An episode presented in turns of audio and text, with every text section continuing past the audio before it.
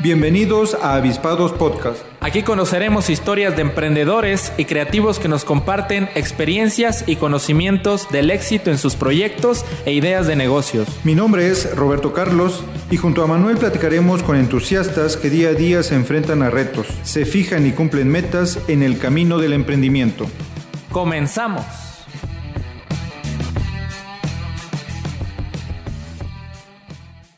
Muy buenos días, nos encontramos ya en un episodio nuevo de Avispados Podcast, el espacio en donde damos cabida a las ideas de emprendimiento y creatividad. En esta ocasión, muy dispuestos a escuchar una nueva historia. ¿Qué tal, Robert? Muy buen día. ¿Qué tal, Manuel? Pues efectivamente, en un capítulo más de Avispados Podcast, como siempre, eh, historias fascinantes que nos, eh, pues, nos han platicado a lo largo de, de este año en Avispados que tenemos.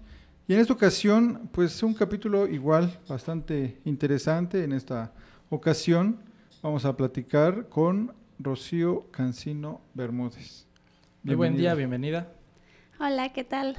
Un gusto, un placer realmente estar aquí con ustedes y tener la oportunidad de platicar eh, lo que he vivido los últimos años. Ha sido una experiencia bastante interesante, retos muy importantes, pero que me han llevado a a estar en donde estoy hasta ahora y muy contenta de estar aquí. Muchas gracias. No, pues a ti, la verdad es que es una gran oportunidad directamente desde Arabia Saudita recibiéndote por acá. Si me permiten, voy a hablar acerca de la semblanza de nuestra invitada.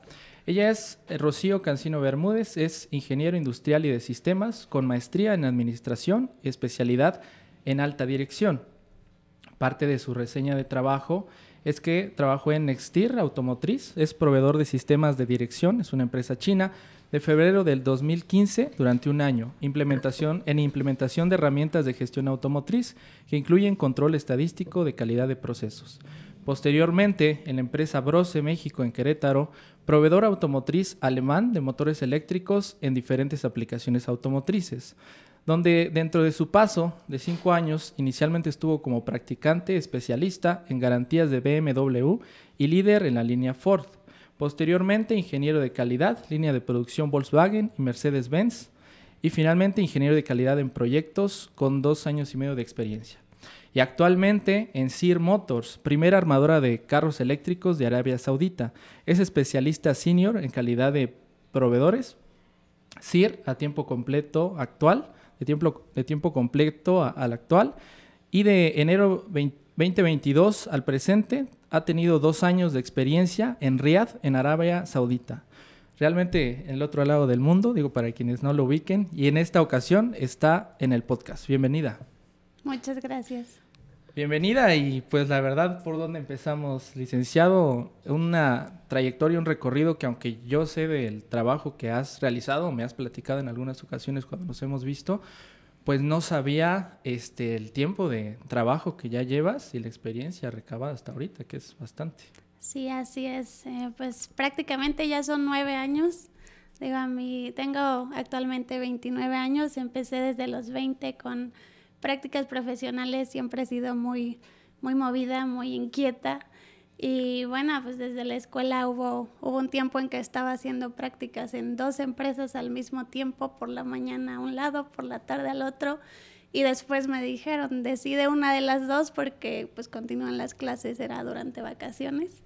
Y siempre me gustó el ramo automotriz. Entonces todo el tiempo me, me dediqué a eso. Em, de prácticas me movía a diferentes posiciones, pero siempre en el área de calidad. yo, quisiera irme un poquito atrás, así muy, muy breve, este, quiero hacer mención. Eh, Rocío es, es comiteca, ¿no? originaria de, Comitán. Eh, ¿Dónde estudiaste la prepa? Así, no sé, brevemente, la secundaria. Sí, claro. Eh, bueno, empecé en IMCO. Desde ahí la primaria eh, con la misma generación nos movimos a ITAES. Creo que fui de las primeras generaciones de ITAES en Comitán, en la secundaria.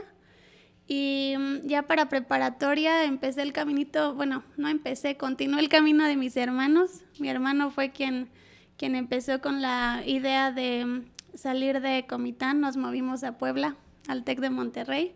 Eh, tuvimos la oportunidad de obtener una beca y bueno, la preparatoria la, la hicimos en Puebla Posteriormente me moví a Querétaro, a la universidad. Siempre tuve muy claro que quería ser ingeniera y me moví a estudiar ingeniería industrial y de sistemas. Em, y pues ya en Querétaro realmente hay un ramo importante de la industria y principalmente automotriz. Entonces me quedé trabajando en Querétaro. Bueno, pero ¿cómo se le hace para, para siempre tenerlo claro? Digo, porque dices siempre lo tuve claro, pero en algún momento, digo, o sea, tuviste que conocer acerca de diferentes carreras como para tomar la decisión de que esa era la que ibas a estudiar o qué fue lo que te fue dirigiendo. Realmente creo que mm, desde el principio, digo, uno cuando estás en secundaria, en prepa, no tienes claro a qué se dedica un ingeniero industrial, a qué se dedica un ingeniero mecánico, pero en mi caso yo era muy práctica. Era muy práctica, incluso las tareas era muy muy ágil como para decir algo sencillo. Le decía a mi papá como poner mi nombre, pero lo que buscaba era mm, eh, mucho la parte de procesos, la parte tuve una maestra que diría fue, fue clave para la decisión.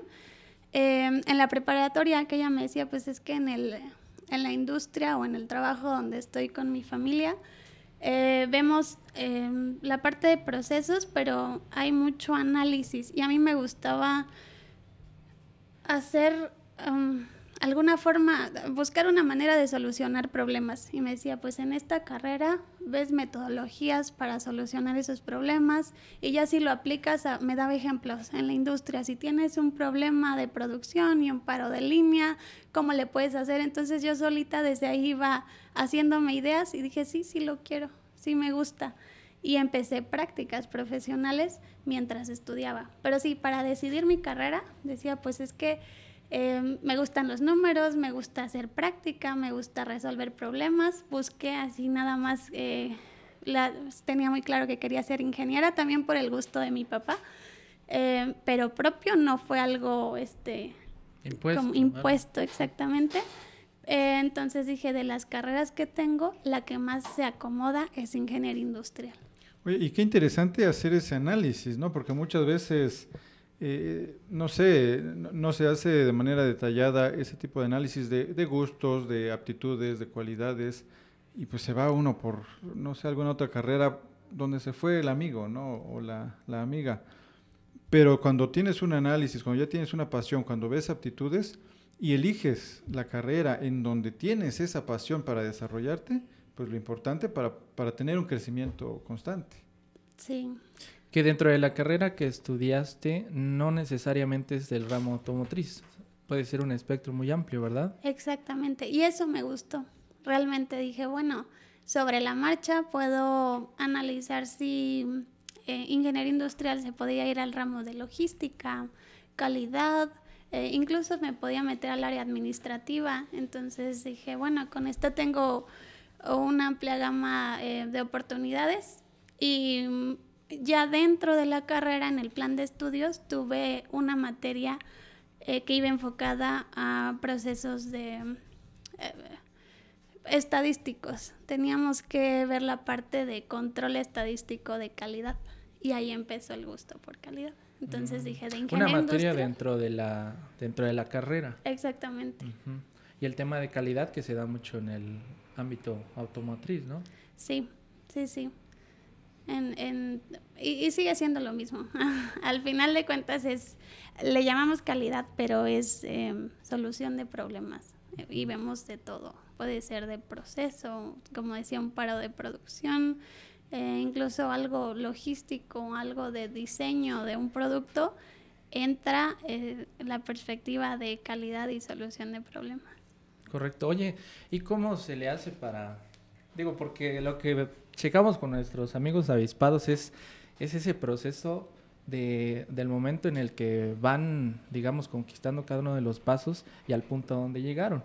Pero yo aquí lo que percibo es cierta madurez, desde una etapa temprana para tus decisiones. No sé, analizándote a ti misma en retrospectiva, ¿sí lo ves así? ¿Sí crees que había como cierta madurez respecto a cómo tomabas tus decisiones? Eh, siendo bien honesta, hubo un punto bien importante en, en, todo el trayecto de, de, mis estudios, en donde me decían mis papás, yo soy la menor de tres hermanos, eh, y me cuestionaban, oye, tu, tu hermano ya se fue, tu hermana se fue a estudiar, tú te puedes quedar en casa. Pero pues desde ahí ya venía ese mm, ah, impulso en, en salir, en explorar el mundo. Honestamente no me imaginaba avanzar tanto, siempre he dicho. pues sí, no. literal.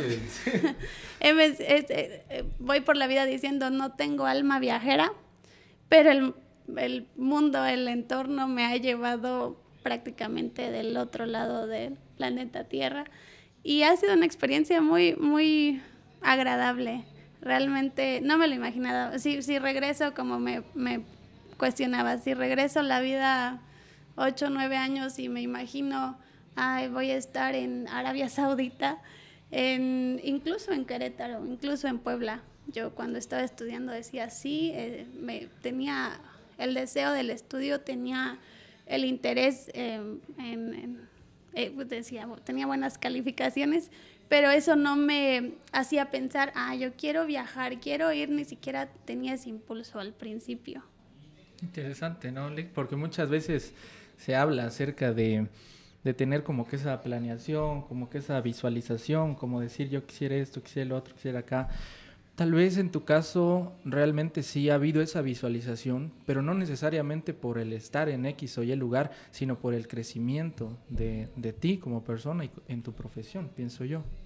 Así es. Creo que lo que me ha llevado hasta esos lugares ha sido el gusto por mi carrera, el gusto por lo que hago. Exactamente, digo, digo porque sí te ha tocado visitar distintos lugares. Has, yo he tenido la duda porque cuando he platicado contigo a veces me quedan como algunos datos volando, pero cuando has ido a otros países es para recibir capacitaciones o para capacitar tú a algunas empresas. He tenido las dos experiencias. Empecé eh, los viajes prácticamente cuando estuve en Brose, México el primer viaje, la primera vez que fui por trabajo, para mí fue muy importante porque estuve en capacitación un mes. Fue un reto bastante importante, pero eh, diría fue algo sencillo de abordar porque iba de la mano. Es eh, conocer al equipo, conocer el producto, conocer los procesos.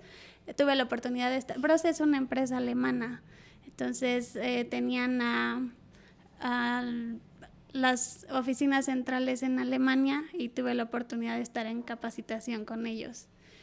Pero posteriormente, a lo largo de la carrera, también tuve que estar de viaje em, en Serbia. Estuve un tiempo, pero ya fue diferente.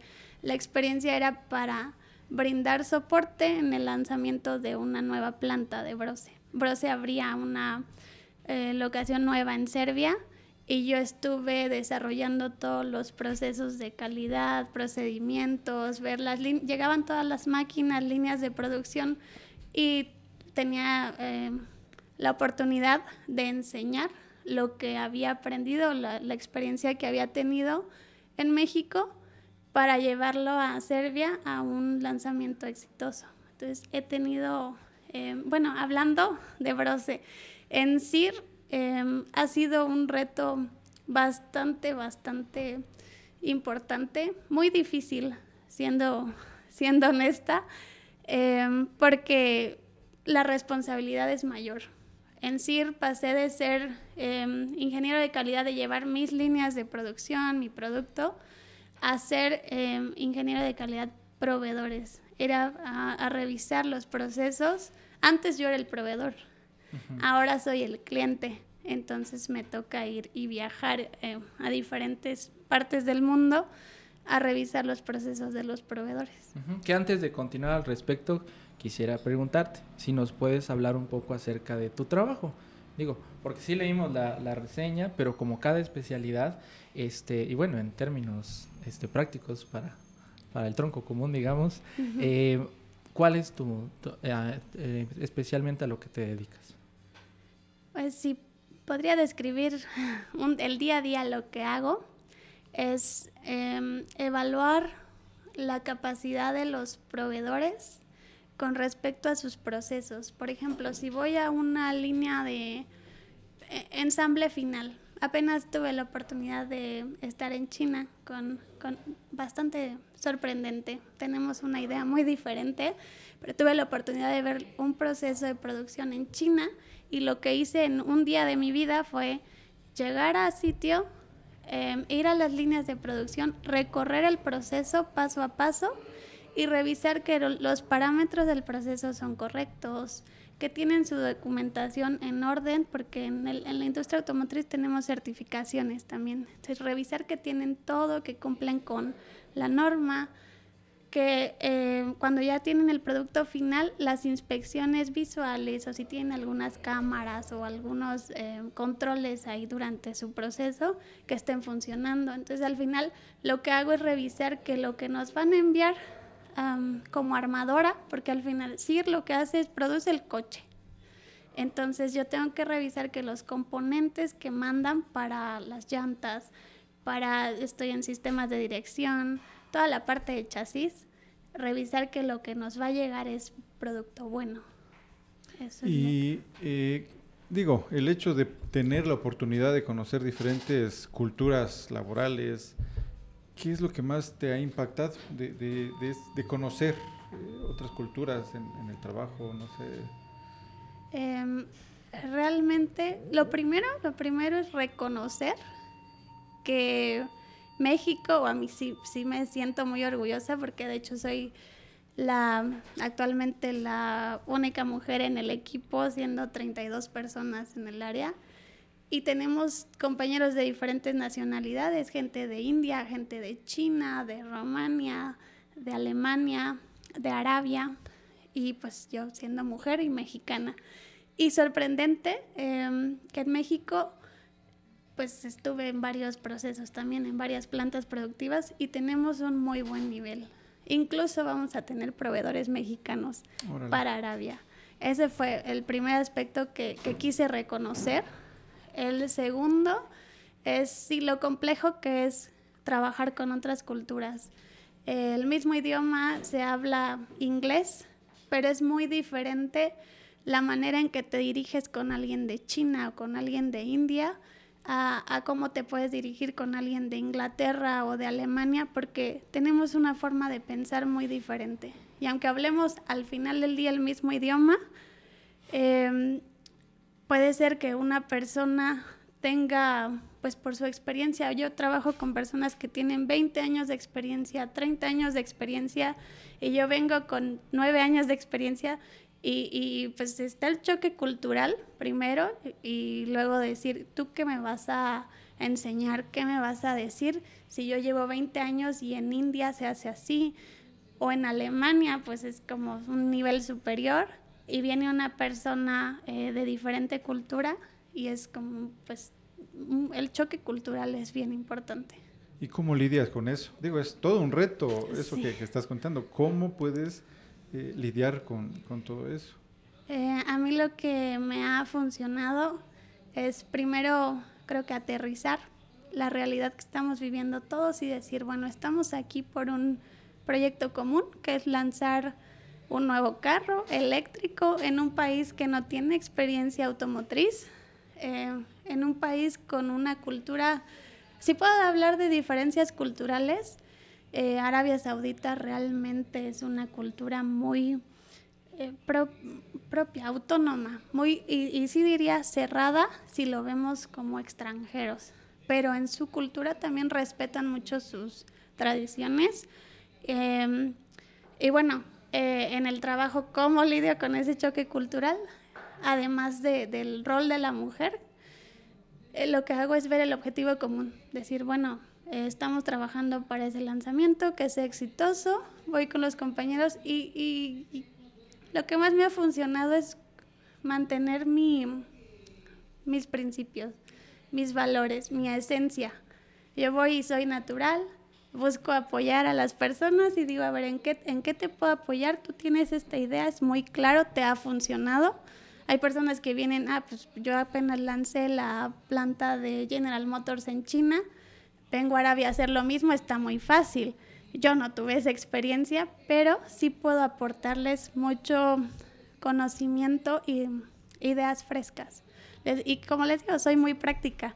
Entonces vienen con un documento larguísimo, difícil, les digo, yo fui proveedor, yo tenía que llenar esos formularios y no funciona, podemos hacerlo así. Y entonces soy muy natural y digo, Puedes, podemos hacer esto. Y eso me ha funcionado porque me toman en cuenta. Interesante. Genial, no, claro. Interesante porque Suena de una forma aparentemente muy sencilla para manejarlo, pero la verdad es que estoy seguro de que te ha tocado lidiar con unas presiones muy fuertes. A mí me sorprendió en alguna ocasión, hablando ya de tu experiencia de Arabia Saudita, que como familia nos compartiste un video en donde estaban presenciando un evento, pero existían diferencias entre el área para hombres y el área para mujeres, y que incluso el área de hombres estaba más al frente y con asientos, y el área de mujeres no. Y a pesar de que lo hemos oído, que nos lo han platicado, etcétera, no dejó de sorprenderme.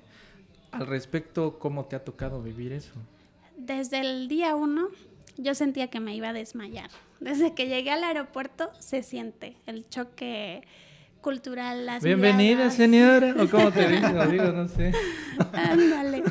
Se sienten las miradas, yo no sabía ni cómo vestirme, si me tenía que cubrir el cabello, tapar la cara, cómo bajar del avión. O sea, antes no hubo una especie de inducción, sino que fuiste Y, aprender. exactamente, y no tenía la referencia de nadie. ¿A, quién le pregunto? Eh, o sea, fuiste prácticamente a abrir mercado, o sea, están llegando a, Arabia, ¿no? Como, como equipo no hay un referente antes. Eso lo hace aún más difícil. Sí, sí, exacto. Y sí tuve alguna llamada con las personas eh, locales, con otras este, señoras de Arabia Saudita. Me decían, todo es normal aquí, es este, pues, porque lo veían desde... Desde, su entorno, desde su normalidad. Pero yo desde que bajo del avión sentía que me iba a desmayar. Y las miradas, las miradas porque eres una persona extraña y siendo mujer, aparte se me ocurrió llevar un saco rojo, que dije manga larga o cubierta. Entonces sentía las miradas de, de, todas las demás personas conociendo. Salgo del aeropuerto y el calor.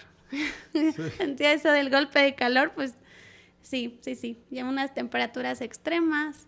Em, y después em, tener que sobrellevar la parte que comentabas del área de hombres, el área de mujeres, ir al hospital, igual sala de esperas de hombres, sala de espera de mujeres. Y eh, desde el momento en que llego al hotel, porque iba con un compañero mexicano también, entonces hombre y mujer. Pero desde que llego al hotel solamente había un cuarto disponible. Y lo primero es, se lo asignamos a él por ser hombre, porque viene cansado, voy a descansar y me quedé esperando dos horas y dije, creo que va a ser muy difícil. Desde el día uno fue como la barrera. Pero no podía desistir él y decir, no, este, yo desisto de tomarlo yo y, que sea ella. Sí, sí, sí hubo esa intención. Sin embargo, eh, la gente local presionaba en, no, no, no, eh, así está asignado. Este, y ya, en un momento vamos con ella. Entonces sí es muy mar y para ellos es natural también y digo lo respeto bastante pero sí ha sido muy, muy complejo adaptarme a, vivir esas diferencias. Claro, incluso digo, es, es, totalmente a la inversa, ¿no? Si vienen y aquí hay una preferencia en este aspecto, ¿no? Este ejemplo a la mujer, ¿no? Eh, este, toma tú la habitación y que espere el hombre. Tal vez sentirían ese mismo choque, ¿no? El por qué, el por qué así. Sí, suena bastante duro, ¿no? Es, esa pues de entrada llegar y ese choque cultural. ¿Y es un tema religioso o, o basado en qué está? Pues fíjate que ya después de estar un año ahí, eh, tengo amigas árabes y les preguntaba, así en confianza, porque si llegan a casa, me preguntan, llegan cubiertas hasta solamente los ojos, están libres. Y me pregunta, eh, les preguntaba, pues, ¿por qué se cubren? ¿Por qué es por su religión? Porque realmente ahorita es una reunión de amigas y me decían, pues una de ellas, yo lo hago realmente por mis papás, porque es un tema que pues de casa ya, ya es parte de nuestro día a día y, y me siento extraña si no lo sigo. Este, ella estuvo estudiando en Inglaterra, me dijo, pero allá se usaba jeans. Allá lo único que sí mantienen por religión es cubrirse, cubrirse la cabeza, el cabello pero la valla, cubrirse la cara, los hay quienes incluso se ponen un manto sobre la cara y se tapan hasta los ojos. Es un manto medio transparente, pero eso lo hacen más por, por sus costumbres en casa que religioso. Religioso, si a una mezquita yo no puedo entrar sin, sin cubrirme la cabeza, que sea manga larga y cubrirme la cabeza. Pero sí, también platiqué con otra amiga y me dijo, no, yo siendo bien sincera, lo hago porque mi esposo me lo pidió. Me dijo, yo soy de Canadá, eh, pero pues acepté casarme con mi esposo que es de Riyadh, de Arabia Saudita, y lo primero que me dijo es que llegando a Riyadh tenía que cubrirme en las calles. Entonces sí, sí es en eh, parte por, por sus costumbres. Un, respeto y aceptar en ese caso pues esta, esta tradición, esa costumbre. Sí, sí es lo que ella me dijo, yo me adapté, lo acepté y, por eso es que lo sigo así. Tú que llegas a trabajar ahí, no estás obligada a, eso. Eh. No, no, lo único que sí me piden es que me vista eh, de manga larga, que no sea eh, nada de... que, que descubra la parte inferior de las rodillas y pues a partir del codo. Entonces sí tengo que estar prácticamente todo el tiempo en manga larga, pantalón de mezclilla, pantalón de vestir y, pero se me hace muy cómodo usar a valla. Entonces sí tengo un par y es, bueno, voy a ir al hospital o voy a ir a algún lugar público. Este, entonces decido usarla. Sí, es cómodo.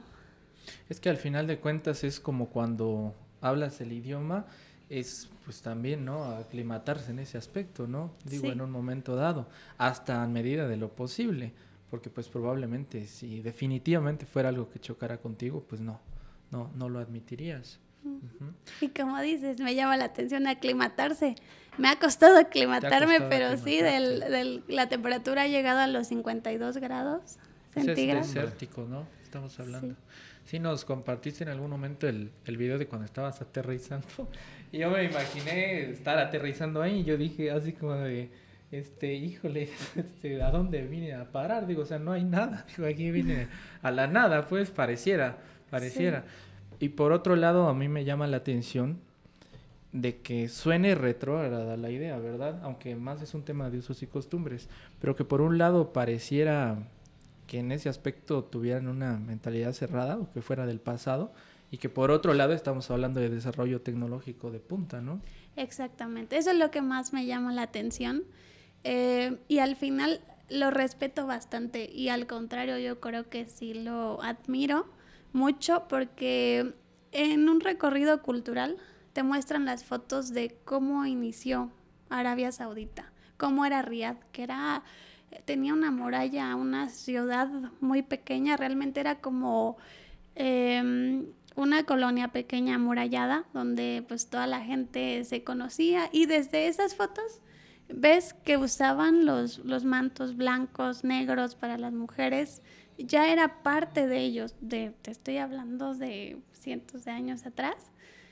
Y actualmente, ¿cómo llevaron? Digo, sé que parte del crecimiento sí ha sido por el petróleo, pero la administración que están teniendo y la visión que tienen actualmente, le llaman Visión 2030, está muy sobrepasada lo que podamos imaginar. Realmente lo han hecho en su país, han hecho que su país tenga todo siendo un desierto. O sea, realmente están avanzados en tecnología, en, en, este...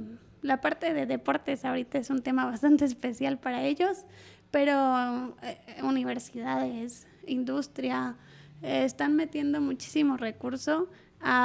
lo que no tienen, lo que buscan es traer gente del exterior, que yo soy parte de ellos, eh, nos piden un porcentaje de gente local para capacitarlos, porque lo que quieren es todos los recién egresados, los, estudiantes, que tengan la capacidad para que en 10 años, 5 o 10 años, sea el propio país em, autosustentable para continuar con su crecimiento. Entonces ahorita nosotros prácticamente estamos capacitando a los nuevos ingenieros árabes que van a ser los que van a continuar con, con el país de punta. En 2030 se acordarán de, de, esta plática porque realmente sí se ve el avance. En un año lo vi.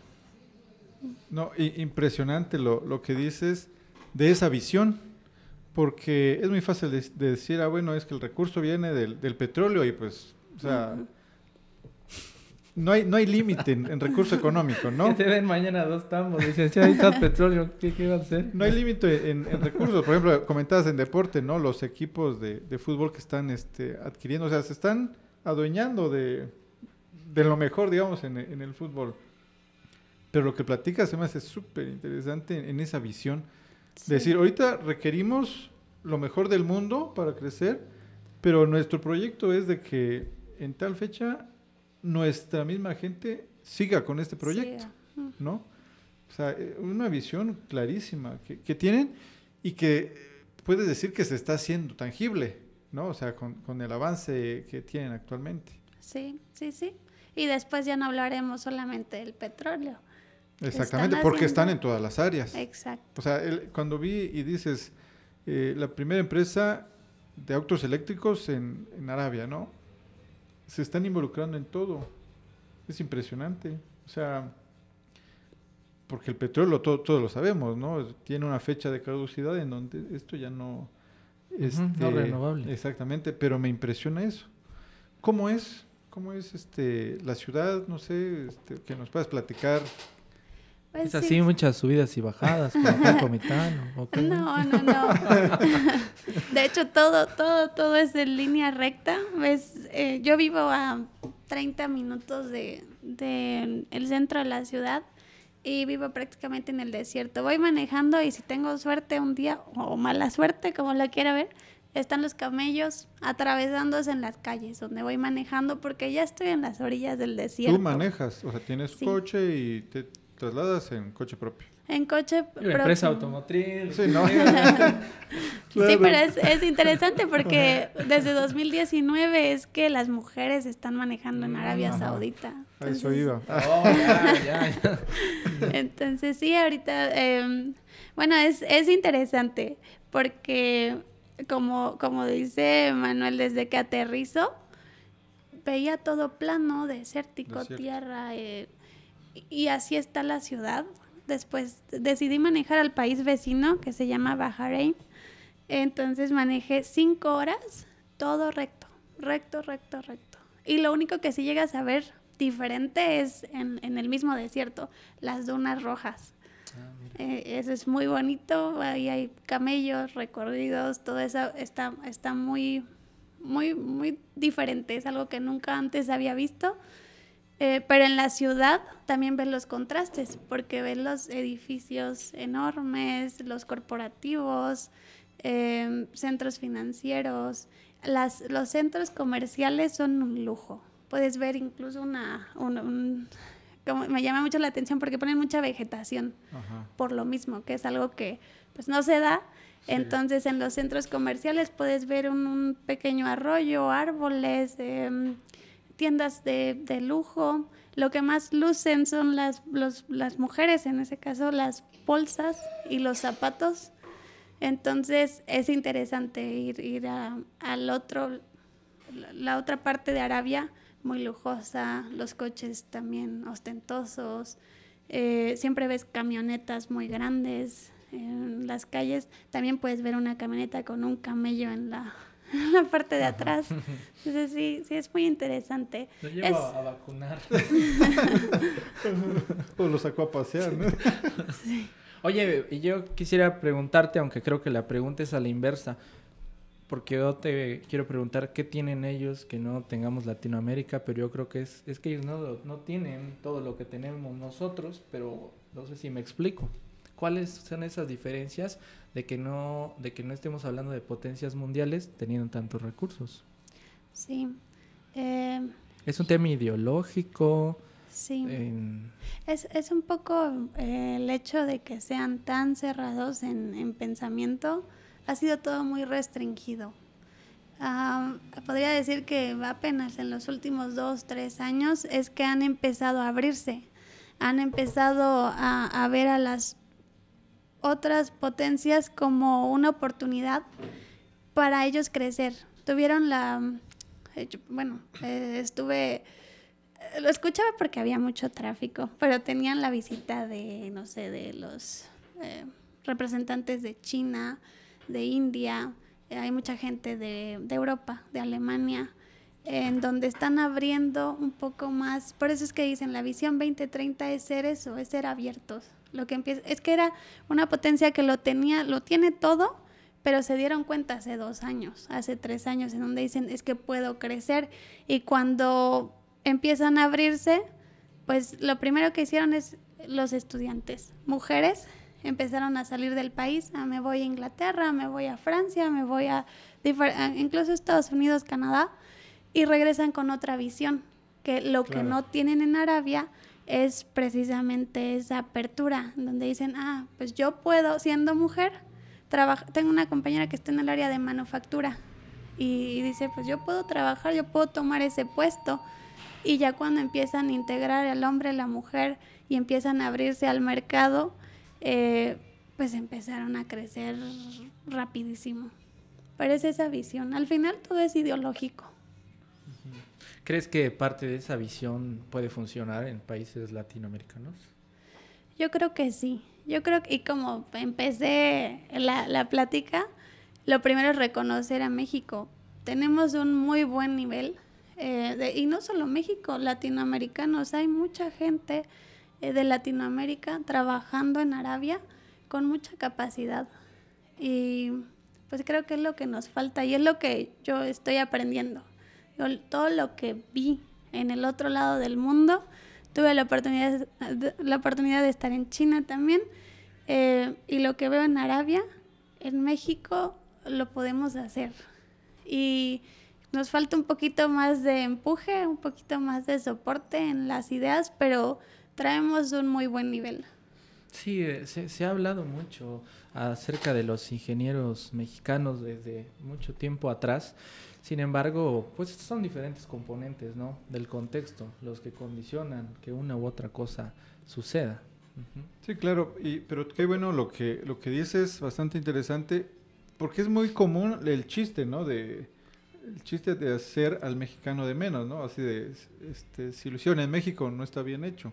Mm. Pero no, la realidad es otra, ¿no? La realidad es otra de que le, levantas la etiqueta y dice hecho en China, digo. sí. sí. pero digo, eh, de decir que hay nivel, ¿no? O sea, decir ingenieros o, o, gente este, de México tiene el nivel para competir a nivel mundial. Eso se me hace... Y gente de aguante en la chamba, digo, porque las estadísticas de trabajo, de horas de trabajo, pues las de México son muy altas, digo, comparación de Alemania, de algunos países de Europa, hablemos también de, de estos países árabes. Sin embargo, no, tal vez el, eh, no ponemos tanto énfasis en la productividad. Digo, hay muchas mm. cosas que nos hacen fugar atención, fugar tiempos, que creo que son en las que deberíamos enfocarnos tal vez un poquito más que por otro lado es lo que nos hace ser latinos y ser distintos. O sea, también hay que entendernos y conocernos. ¿Cómo es visto el cómo es visto el profesional latinoamericano allá? ¿Hay alguna distinción o se van por capacidades o, cómo? ¿Cómo ha sido? Eh, yo creo que en, eso sí no se distingue tanto, pero sí hay una diferencia entre la gente extranjera y la gente árabe porque ellos llevan un ritmo, empiezan más tarde, empezaban a llegar 9, 10 de la mañana y, y como tienen las costumbres de mm, hacer oración en diferentes, bueno, hacer sus este, oraciones en la mezquita a diferentes horas del día, también por las tardes, a las 4 o 5 de la tarde, ya ves que, que las personas locales pues ya están em, en las otras actividades que conlleva su, su misma religión Mientras que los extranjeros, pues prácticamente estamos como, como robotcitos de hora de entrada, hora de salida, y de pronto había como una diferencia o un poco más de flexibilidad, pero pues también se entiende. Hubo un periodo que ellos llaman Ramadán, es un evento muy importante en, la religión musulmana. Eh, y pues sí, a mí me tocó vivirlo y era muy interesante porque sus horarios de trabajo era eh, ellos tienen que hacer un ayuno de sol a sol. Entonces, a partir de las 6 de la tarde empezaba el día prácticamente para ellos. Entonces, sí ha habido mucha flexibilidad, pero pues al final no, no hay mucha distinción. eso no está muy marcado en que digas unos trabajan más que otros o los horarios, los tiempos.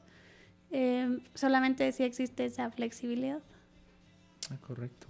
¿En algún momento has sentido que estar por aquellas tierras, dejando a un lado el tema ideológico, sea un poco como viajar al futuro, digo, o en el desarrollo?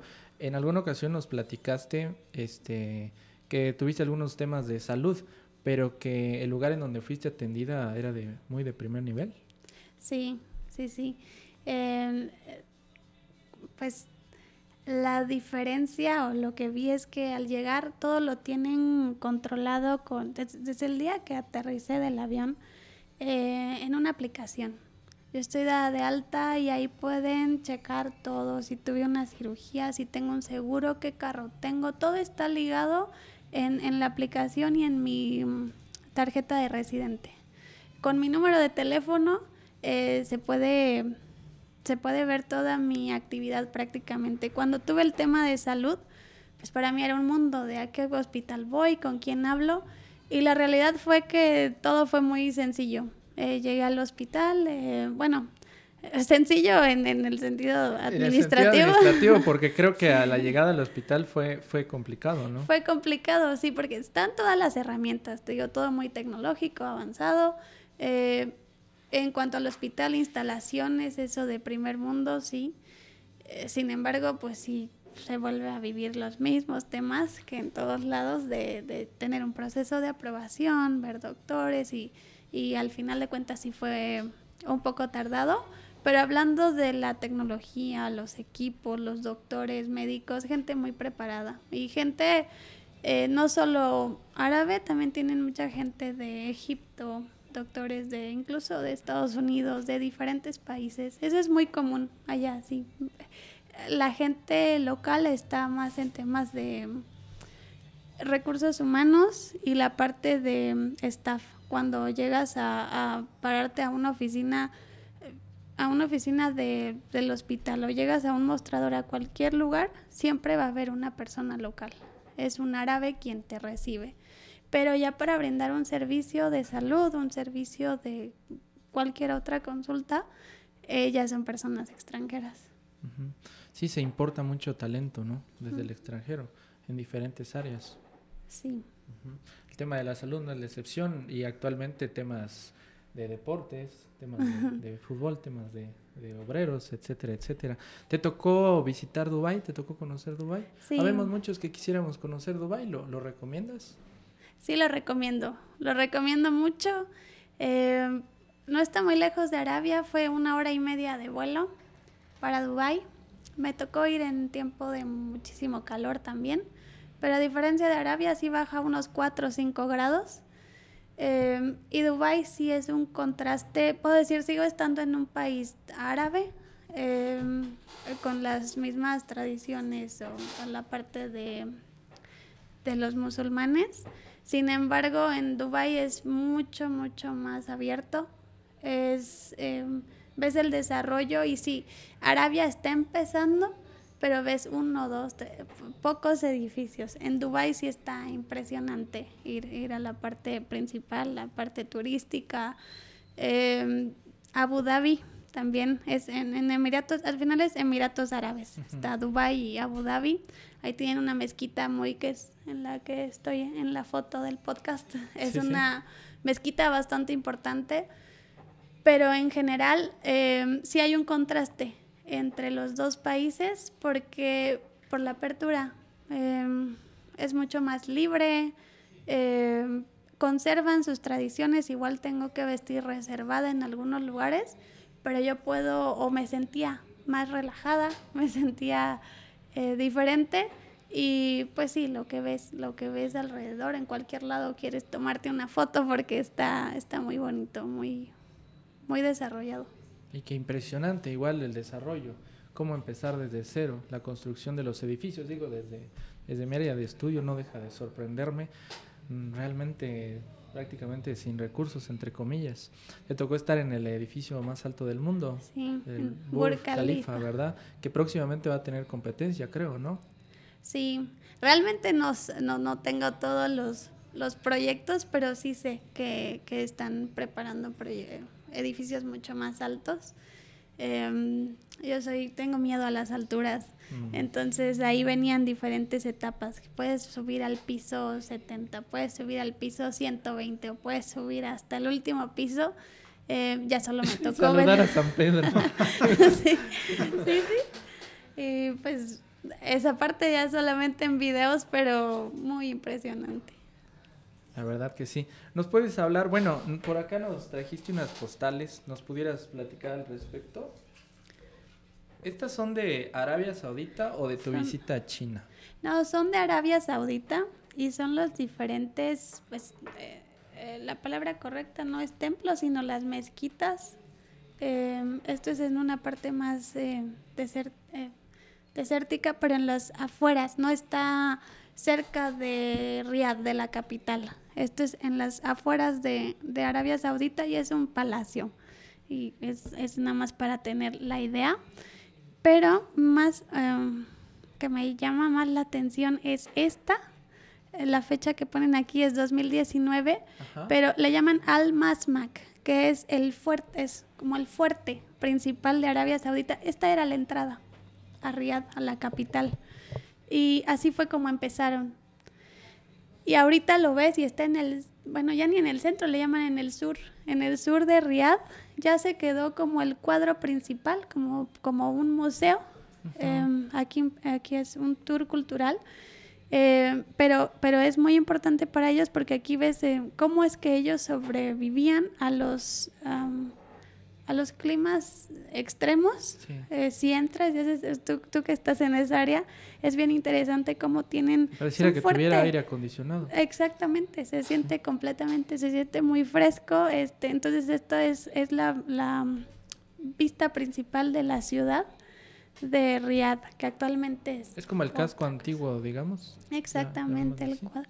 Y aquí, si ves, eh, toda la cantidad de personas que hay, el cuadro que está de este lado, eh, pues es la, parte de la Meca, la, famosa Meca, que dentro de la Meca no hay nada, realmente solamente el, edificio, pero sí me tocó ver y tuve la experiencia, eh, está cerca de Jeddah. Jeddah es una ciudad que está en la, pues en la parte de la playa, en, el mar, eh, y a 30 minutos de Jeddah llegan a la Meca. Y en en el avión, cuando vas hacia Jeddah, ves a muchas personas que van solamente con una toalla blanca. Van con una toalla porque llegan a la Meca a hacer eh, oración y a hacer su, sus este, prácticas em, de, su religión. Este, y al menos ellos decían, siendo musulmán, el objetivo o la práctica mayor es poder estar al menos una vez en la vida en Meca. Y de hecho te obliga, si tienes los recursos, estás obligado a visitar la Meca una vez. Si no tienes los recursos, no estás obligado. Pero si ves a las personas que van con tanta devoción y pues desde el avión, te digo, llegan así y el objetivo de utilizar solamente una toalla es porque pues es, es indistinto. Ahí no hay diferentes eh, clases, diferentes posiciones. Tú vas como bueno, yo diría como Dios te trajo al mundo. No, pues tú vas eh, con ninguna clase social, con ninguna distinción, van a la Meca y pues esta es la foto donde representa su, su mayor acto de lo que es el Ramadán, que están ahí en, haciendo sus, sus procesiones. Sí, yo pensaría, así como dices, que en, en un momento dado es como una obligación, si tienes la posibilidad y profesas la religión, pues yo pensaría lo mismo dentro de mi profesión como arquitecto. Creo que al menos si tienes la posibilidad de conocer Egipto debería ser una maravilla. ¿Tienes planes de visitar? Sí, sí tengo planes. De hecho, mi... un costalito tierra, no sé, Sí. ¿Tienes planes? Egipto. Tengo compañeros de Egipto y hablan maravillas. Y no solo lo que nosotros buscamos de Egipto, te imaginas, nada más las, La las pirámides. exactamente, pero tienen eh, zonas, reservas naturales, eh, mucha agua, lo que me dicen. tienes que conocer, pero no solo esta parte que es muy turística. Y pues ahí tengo ya los tips, entonces espero próximamente visitar Egipto. Oye, y ahorita que estás en ese hemisferio, digamos, en esa parte del mundo, ¿cómo es el tema de los conflictos que hay con otros países? Porque relativamente estás cerca, ¿no? Sí, sí, de hecho hace dos, tres días se hizo una cumbre de países árabes y la sede fue Riyadh y fue precisamente para discutir la situación en, en Gaza. Pero algo muy curioso, cuando pues, yo llevo 15 días fuera de, no, sí, 15 días prácticamente fuera de, de Arabia, y el tiempo que estuve allá se empezaba a comentar lo que estaba sucediendo alrededor. Para ser honesta, yo me enteré pues, por una llamada con mi familia, pero estando ahí no se sabía, no había nada en las redes sociales, había una junta de decir con, con el príncipe Mohammed, bueno, con los, y con los reyes para ver el tema de nuestro proyecto y decían, se retrasó, se retrasó, tienen que ver otros temas. Y los temas, pues, era la situación internacional que se estaba viviendo. Poco a poco fue llegando la información, pero nos llegó tarde. Nos llegó tarde porque precisamente se restringe. Y ya platicando, no es un tema que se quiera hablar. Claro. Eh, eh, con mis compañeros, tengo compañeros que son del, del área, de las regiones, entonces era un tema sensible y yo no podía o, o me restringía a opinar y sí llegaba a haber cierto mm, resentimiento eh, de ellos, algunos estaban a favor, en contra, pues cada quien su posición, pero pues es por lo, la realidad que han vivido. Ellos están ahí desde pequeños, entonces pues yo me, me limité a solamente escuchar y estar alerta, pero en, en Arabia es, si estás dentro del, del país, de la región, es como si nada estuviera pasando alrededor los eventos siguen, todo sigue. En alguna ocasión me comentaron, oye, creo que va a haber una manifestación, no salgas. Y no fue así. Realmente todo se mantiene muy, muy limitado. Para viajar no has tenido detalles, no. retrasos, cancelaciones. No, no, no, no, nada de eso. Realmente no me ha tocado vivir nada de cerca. Ahorita sí, poco a poco se va abriendo un poco más la comunicación, ya veo más eh, informes de la sí. gente también en Arabia, pues ya está está abriéndose un poco más, pero sí, sigue siendo, como te digo, hay una, hay aplicaciones donde, donde nosotros estamos registrados y pues realmente todo eso se, se mantiene muy limitado, nadie, nadie comenta mucho. Pero entonces, ¿sí hay restricción en la información? Sí, sí, pues sí, al final eh, lo que ves en, sí tienes acceso a redes sociales, a diferencia de China, porque en China sí no puedes, o bueno, menos de que tengas otros programas de estar en Facebook, Instagram, todas las redes sociales. En Arabia no, sí está abierto al público, pero lo que tú ves está de cierta manera filtrado. Okay. Y si tú publicas algo, eh, pues sí, de cierta, al menos yo sí soy muy cuidadosa con eso porque tienen mi número de teléfono, tienen todo. Mi celular claro. está configurado, tuve que ir a... A los servicios de, tienen como, como Telcel, pero en Arabia y te dan de alta con tus huellas y tu, y tu tarjeta de residente a toda la, la red árabe. Entonces realmente yo sí lo veo controlado, o sea, sí veo cosas que me comentaban aquí o que me enteré estando aquí que allá no veía. Qué cosas, ¿no? Estaban tan cerca. Que mientras estalla esta situación, ¿tú estabas en China? ¿O fueron Está. los días en los que visitaste China, no? Digo, aquí nos sí. trajiste un souvenir también. Así es. Muy loco, la verdad. Tuve un plan muy loco porque ya tenía el plan de viajar a México. Sí. Y tenía el vuelo, tenía todo planeado y faltaban 15 días para viajar a casa y sale el plan de China. Porque ahorita el proyecto está bien eh, precipitado. Realmente ya tenemos que empezar con los lanzamientos. Ahorita sí, hablando un poquito del, del uh -huh. proyecto del coche eléctrico, pues realmente lo que quieren es lanzarlo lo antes posible, porque pues ya hay mucha competencia a nivel internacional y SIR lo que quiere es ser la marca árabe, decir, es el primer coche eléctrico árabe, claro. porque pues hay chinos, estadounidenses. Entonces salió y me dijeron, ahorita en estas dos semanas hay que ir a China, a visitar proveedores, a garantizar que todo lo que vamos a, a lanzar sea bueno.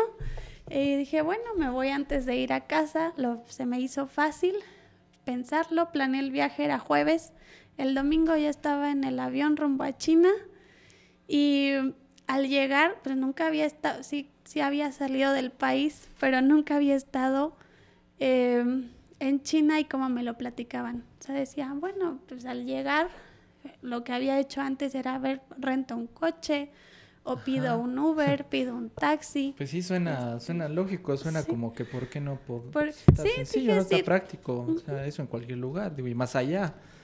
Pero ¿cómo fue? Se me hizo fácil, llegué, eh, iba sola, no pude viajar con mis compañeros de trabajo.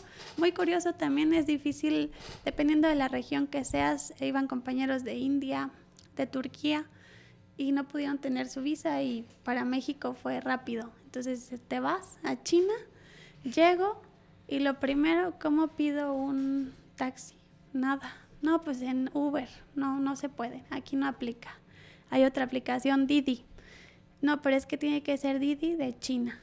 ¿Y cómo la descargo? No, no puedes descargar. No tengo WhatsApp. ¿Cómo le aviso a mis papás? Ya estoy aquí, estoy bien. Nada. Entonces eh, empieza el tema del VPN, que no es un secreto, sino es una herramienta que nos ayuda como extranjero a la descargas y con el VPN ya es uso normal. El problema era descargarla. Ya estando ahí dije, pues lo debía haber eh, revisado antes, pero la que había descargado no funcionaba. El dinero en efectivo para ellos ya es obsoleto. Ellos es todo en una aplicación, se llama WeChat. Entonces dije, ¿cómo me voy? Se me pude conseguir dinero en efectivo en un cajero y me subo al taxi, se me hizo fácil, le muestro a este hotel, pues le mostré el celular y pues, las letras son diferentes. Entonces, y el conductor no habla exactamente, ahí sí viví lo que es en chino. Y pues el conductor, no, no te entiendo, no te entiendo, bájate. ¿Y qué hago? Está, esto está en chino, eh, no me pueden llevar ni con dinero en efectivo. Y ya se me ocurrió hablarle a, uno de los policías, los que estaban ahí, oye, en tu con un traductor le escribía si me pedía en su celular, en su aplicación, un, un taxi y yo le pagaba él en efectivo. Así es como, ese fue el recibimiento. Así es como pude llegar al hotel y dije, esto va a estar en chino, eh, va a ser una semana complicada. Pero también sorprendente era, tienen muchos, muchos, ellos muchos coches eléctricos en las calles, ves, tienen una, sus placas es o azul o verde. Si es verde es eléctrico, es la diferencia. Y muchísimos. Por todos lados las placas verdes, las marcas chinas, pero tienen cinco o seis marcas chinas de coches eléctricos y te subes y es eh, completamente, al menos lo que ves de tecnología, las pantallas, el techo del coche, los asientos, todo muy avanzado. Em, pues sí, empiezas a dudar de, oye, la calidad y este coche cuánto me va a durar o cómo es. Eh, y estuve en sus procesos de producción y eso sí, gente muy trabajadora. Eh, salía de auditar yo a las 6 de la tarde, 7, y ellos seguían, todos, todos, todo el staff seguía trabajando. Dicen, es que aquí la salida se supone que es a las 5, pero si te vas a las 5 es porque no tienes suficiente carga laboral, nos ponen más. Entonces a las 7 sería como algo aceptable. Eh, eso llama mucho la atención. Y también el contraste de decir, bueno, podrán tener procesos a veces medio desordenados, pues ya lo saben hacer, entonces con lo que tienen, la hacen. Veía en piso de producción, era un, vi el proceso de producción de los discos de las llantas, el disco de frenos. Em, y entonces tienen eh, la pieza muy caliente, acaba de salir de fundición y está el operador ahí. Y pues yo durante la visita es, ah, pues mira, te puedo, y a dos segundos de agarrar la pieza y pues estaba la temperatura, no, no te puedo decir cuál sea, pero pues muy muy delicado, muy peligroso y, y, aún así no había, no había ese tipo de controles, que es donde dije, bueno, la calidad del producto no es mala, pero la seguridad de las personas que están trabajando ahí, eh, los equipos de protección, eso sí era algo de que llamaba la atención. Y otra cosa, también el contraste de, me tocó ver, en lugar de que tengan los montacargas o que vaya una persona moviendo el material de un lado a otro, tenían un pues como un robot así ya programado que seguía los códigos QR, que acá no estamos lejos, pero allá y te llevaba el material de un lado a otro y los brazos de robot empezaban a mover las piezas. Digo, sí he visto algo parecido, pero no a ese nivel. Ahí se movía solo, entrabas a la planta y nada más de repente se frenaba uno a mi lado y es porque llevaba ahí el material y va el robot a dejarlo a la siguiente estación de trabajo, pero al verte se frena y se va a dar la vuelta y continúa su trayecto. Les digo, eso, pues sí, realmente está sucediendo ya eso de, de empezar a, a, buscar la tecnología que reemplaza la mano de obra humana. Así es, eso sí lo vi. Y en el hotel también eh, pedí un, unos refrescos, unas cervezas, que pues en Arabia no se puede tomar y en China dije una cervecita. Entonces eh, pedí servicio al cuarto y de pronto escuchaba una cancioncita muy particular de, de China y tocan la puerta, bueno, el, como un timbre. Abro y un robot. Y nada más dice, en 60 segundos me voy a mi lugar de origen. Presiona y venía un botón rojo y un verde. En chino, pero dije, pues el verde. el audio fue en español estaba en chino, estaba en chino, pero en la pantalla sí se veía en inglés. En inglés decía, en 60 segundos me voy a mi posición de origen. Entonces veo el verde, le pico y abre una gavetita y sale la cerveza. Robotina. Sí, robotina. Y dicen, en un minuto, eh, toma tu producto y regreso a mi posición de origen. Entonces lo tomé, se cerró y empezó, caminó al elevador, este, se abrieron las puertas y bajó a su posición de origen. Pues, para mí eso fue impresionante. Sí, que, que, en un momento dado pues se vaya incorporando a diferentes ámbitos de trabajo, ¿no? No sé eso cómo se ve dentro del área en el que en la que tú trabajas, el tema de incorporar esas inteligencias. Pues eh, ahorita es lo que están buscando. ¿Es, parte de esa agenda de 2030 que dices? ¿Un poco también eso? Sí, un poco, pero ahí sí es más la visión de la compañía. Hubo un, hay una persona designada para, de hecho, su, su puesto es el, yo creo que el más deseado, porque se va a viajar por todo el mundo a ver precisamente en coches, en coches, qué tecnologías tienen, que se estaciona solo, que este, lo que sea, que tenga implementado para que se traigan todo eso a los nuevos coches eléctricos, porque estamos hablando de una visión que, que se va a lanzar este coche en 2026. Para esa fecha todo va a estar mucho más desarrollado y las ideas de lo que hay ahorita sí nos sirven, pero tiene que pensar a futuro y ahorita ya se empieza a hablar de la inteligencia artificial en los vehículos, que vas ya no solo es Siri, le oye Siri, ya, ya hablamos de otras. Oye, y digo, para terminar esa historia de en China, allá ya tenías un contacto, digo, después de lo difícil de tomar el taxi y todo eso, logras llegar al hotel ya con un contacto que te, te apoya. Sí, Sí, en China fue muy agradable, eso sí, la cultura de, de las personas de China. Fui con proveedores y cada uno era como, ¿cómo llegaste? Vamos a cenar. Eh, te quieren conocer, eh, enseñar el, bueno, la región, porque fui a diferentes ciudades. Me tocó ir a Shanghái o a las capitales, sí, A, las, a, las, ciudades más eh, renombradas, pero también estuve en los pueblitos más típicos de, de China. Hay uno que se pronuncia, se pronuncia Chufu, pero es donde fue todo lo de Kung Fu. Bueno, eh, entonces era un pueblito pequeño con mucha tradición y pues yo perdida. Entonces me dijeron, en cuanto llegues, yo tenía que moverme en tren, el tren igual, una tecnología de punta. Eh, al llegar, em, llegaban por mí, me movían porque pues yo no conocía y, y sí estaba complicado, pero muy interesante. Okay. Nos vamos acercando a la parte final em, y pidiéndote que nos compartas tu visión al respecto. ¿Qué le podrías comentar a quienes están emprendiendo ideas, a quienes están con la inquietud de ver que hay vida más allá de, de la, frontera de su estado, de su país, de del su municipio. del municipio, eh, pero que tienen temores, que tienen dudas, si van a poder, eh, cómo será, mejor no. Eh, ¿Qué les podrías comentar al respecto? Lo que yo diría es que, que, que nunca pongan un límite Y como dicen por ahí, si tienes miedo, hazlo con miedo. A mí desde el día uno me dijeron, ¿cómo te vas a ir tan lejos, sola, mujer, un país tan complejo?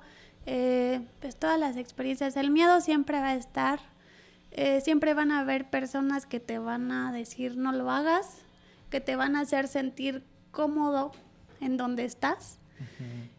Pero al final si te quedas en donde estás, pues la vida es solo una y pues, las oportunidades no suceden todos, pues, todo el tiempo.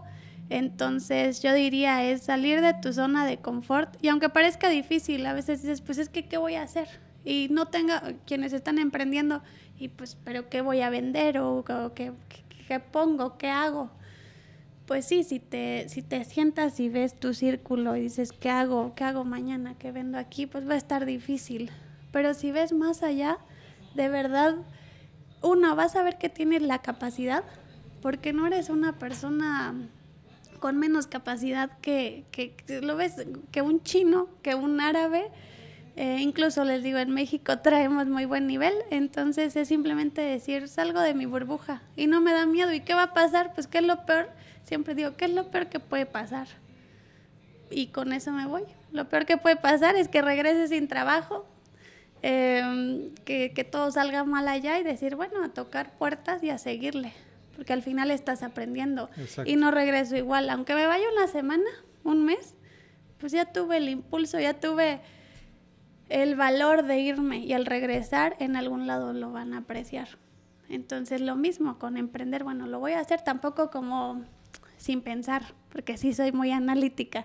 No voy a decir, ay, dejo todo y me voy y hago esto, pero sí decir, tengo miedo, hay personas que me dicen que no, pero a ver, voy a seguir mi instinto y a mí me gusta, me apasiona, es algo que quiero hacer, hazlo, mientras no afectes a nadie.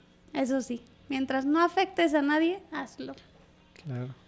Oye, ¿y, cuál es tu sentir al estar, digo, estás realmente en los países o ciudades más desarrolladas del mundo? Vienes a, a Comitán ahorita que, estás de paseo ¿Cuál es tu sentir, eh, tanto en lo positivo, algunas cosas negativas o las oportunidades que, pueden existir? ¿Qué, piensas, no? mi sentir es no me quiero ir. Eso es lo primero. Me llora el corazón de decir estoy en casa, los días no me dan para estar con la familia.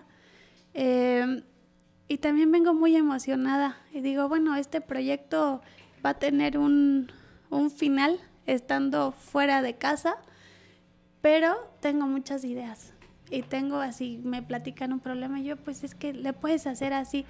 lo, lo, que me genera es decir, en casa tenemos mucho y podemos hacer mucho. Entonces regreso con mucha ilusión. Es decir, quiero, quiero en algún punto terminar el proyecto de alma viajera por el mundo y lo que aprendí, traerlo y seguirle. Como impulsar a, a quien pueda en mi entorno y decir, bueno, allá afuera hay un mundo muy diferente, pero aquí se pueden hacer muchas cosas. Entonces eso es lo que me genera. Me, siento muy motivada y pues me siento feliz de estar en casa. Correcto, ¿no? Pues bienvenida siempre. Y la verdad, qué bueno que, que, ese tema del núcleo de la familia siempre le des ese lugar tan importante, porque pues muchas veces uno puede encerrarse ya dentro de la nueva vida que está construyendo en otro lugar y pues incluso no, no dar señales, no, no saber nada al respecto, pero realmente te hemos percibido cercana, pues en medida de lo posible lo has intentado. Hubo una ocasión que te acababas de ir y pasaron como dos semanas, no sé, y, noté que estabas por acá de nuevo. Me sorprendió, a lo mejor pensé, pues no sé, son fotos anteriores, etcétera. Lo que había pasado es de que habías tenido un lapso de dos semanas, creo algo así, e hiciste un viaje express, que la verdad no es cualquier cosa, porque sí es un itinerario bastante pesado, digo. Hay veces que, bueno, yo lo he visto con algunas personas que dentro del mismo país o el mismo estado, pues, no sé, pueden pasar años sin movilizarse de un lugar a otro. Y pues tú, tú, estás dando muestra de que cuando se quiere, se puede. Entonces eso es impresionante. Quiero agradecerte de que hayas estado acá, aquí con, con mi compañero, con Roberto, le he hablado mucho de, de, de que tú estuvieras aquí. La verdad este, es que es una historia que desde sus inicios me ha inspirado muchísimo. Nosotros nos crecimos juntos y dentro del el grupito, digamos que éramos, este, tú eras la más pequeña y que ahorita estés demostrándonos de esta manera este, la forma en que has roto esos límites, no deja de inspirarme y de sorprenderme. Siempre lo veo y cuando puedo te lo digo, que veo una imagen de un lugar abismal de, del mundo. Incluso como mi mamá siempre me pregunta en dónde se encuentra X o Y lugar, compramos un pequeño este globo terráqueo y estábamos comprobando que realmente está del otro lado del mundo, en donde estás ahorita. Entonces, felicitarte por eso, reconocer eso, y algo en lo que yo este, hago mucho énfasis o valoro mucho o destaco es el hecho de que tú regreses y realmente, aparentemente parece que no tuvieras todo ese acervo de vivencias que nos has platicado, pero por la sencillez con la que te diriges hacia nosotros, sin ningún punto como de alguna altivez, como de que no, pues es que yo he estado por acá y eso, no, pues eso no es nada, es que aquí, este, no, pues hace falta mucho, etcétera. No, o sea, prácticamente es mi tierra, es mi lugar, son mis raíces, me siento feliz, al contrario, con la bandera más, más alta que nunca, y que no te marees en un ladrillo, cuando subes en un ladrillo, cuando realmente has estado en el edificio más alto del mundo. Entonces eso a mí me parece una maravilla, sí, totalmente, porque es una gran lección y que yo creo que, que nos dota de, de entender la humildad con la que siempre nos debemos mover. Entonces, pues felicitarte por eso, agradecerte que hayas estado aquí y pues desearte todo el éxito. Digo, o sea, no sé, creo que más lejos no se puede ir, no es fácil ir a Australia. o sea, la verdad que sí, muchas felicidades. No, y pues muchísimas gracias, de verdad, gracias por la oportunidad. Desde el primer momento en que me comentaste, se me hizo, a veces un, eh, digo, aunque he estado en otros lugares, a veces me cuesta como platicarlo, como dices, no, no me gusta ir por la vida diciendo estuve aquí o estuve allá o hice esto, pero, pero a la vez me da mucho orgullo, me da mucho orgullo regresar con mis papás y decir es que uh, me hubiera encantado que estuvieras dentro de mis ojos viendo lo que yo vi, lo que viví. Eh, tuve que hablar con un señor, el más pesado de, no sé, un italiano o un alemán de tal compañía, y pues yo enfrente se sentía las piernas que se me aguaban, pero pues al final lo enfrenté. Y, y como dice, lo que más me ha funcionado y que me encanta de mí, lo conservo, es ir por la vida siendo como eres, siendo sencillo y al final es lo que más se valora y es lo que más, lo que más eh, me representa y me hace sentir feliz. Y al final digo, no voy sola, voy siempre acompañada, no me siento en el otro lado del mundo como, ay, es que se fue sola, está haciendo esto, me siento feliz. Y, y pues ahorita encantada de estar aquí, de tener el espacio hoy. Em, y bueno, pues más adelante a ver qué otro tipo de vivencias aparecen, pero pues muchas gracias por el espacio y por estar en este proyecto de avispados que también es eh, bastante, bastante eh, increíble lo que están haciendo, el emprendimiento, el decir, eh, estoy haciendo lo mío en mi ámbito laboral, pero también esta pasión por, por lo que puedo hacer diferente o que aportar a los demás. En Avispados lo están logrando y pues muchas gracias. No, pues muchas gracias a ti, la verdad. Seguramente hay muchas anécdotas y habrán muchas anécdotas más y que pues en cuanto tengas oportunidad aquí, este, siempre será un gusto recibirte y escuchar tus historias, la verdad, todas bastante interesantes. Ahorita hablamos de dos, dos, tres anécdotas, ¿no? Viajes de muchos que has tenido y pues estuvimos muy atentos porque la verdad es, es impresionante que nos cuentes eh, pues parte de tu vivencia. Muchas gracias. A mí en particular me gusta mucho ver estos recorridos a través de, de videos, ¿no? De reportajes eh, que, que, hay en internet y no deja de impresionar. El hecho de que vengas y cuentes todo esto, la verdad que es motivante. Y pues es como para decir, oye, no te encierres o no nos encerremos ¿no? En, en, un mundo tan pequeño. Hay mucho por explorar, mucho por hacer. Y como dices, es cuestión de vencer ese miedo o a pesar del miedo hacerlo, ¿no? Lo, lo que decías, si tienes miedo, pues aún con miedo hazlo. Y, y salir un poco de esa zona de, de confort y ver que hay mucho, mucho allá afuera, ¿no? Hacer la última pregunta que, que es de cajón para nuestros invitados. si regresáramos, si tuviéramos una máquina este, para viajar a través del tiempo y regresaras 15 años y te encontraras a pues, la Rocío de hace 15 años, ¿qué le dirías? Pues le diría que gracias realmente, porque fue una niña muy tenaz.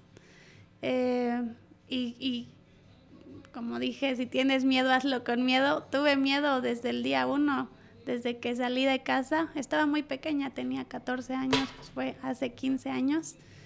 Eh, decidí estudiar fuera de casa, estar lejos de papá y mamá. Me costó mucho, pero se lo agradezco, porque por eso estoy aquí y pues por eso creo que siempre busco regresar a casa y decir gracias, gracias a, a todo lo que he podido avanzar y pues que no pienso fallar y decir, ay, todo este esfuerzo no valió la pena, al contrario, decir, vamos bien, vamos bien, Claro. lo estamos haciendo bien. Excelente. No, la verdad, muchas gracias nuevamente por compartirnos. Quedamos eh, motivados, inspirados, muy contentos por lo que estás haciendo y lo que estás logrando. Y pues ya seguiremos platicando, ¿no? En una- un próximo episodio de tus próximas anécdotas y aventuras. Licenciado, pues estoy inspirado, creo que es una ocasión especial, pues un aplauso, ¿no? Así cerramos este, este episodio, eh, recordando que eh, nos encuentran en redes sociales, Facebook, Instagram, TikTok y en su plataforma de podcast favorita, Spotify, Apple Podcast, Amazon Music y Google Podcast, también ya en YouTube. Ahí nos encuentran y así finalizamos este episodio. Gracias y pues hasta la próxima, amigos. Gracias.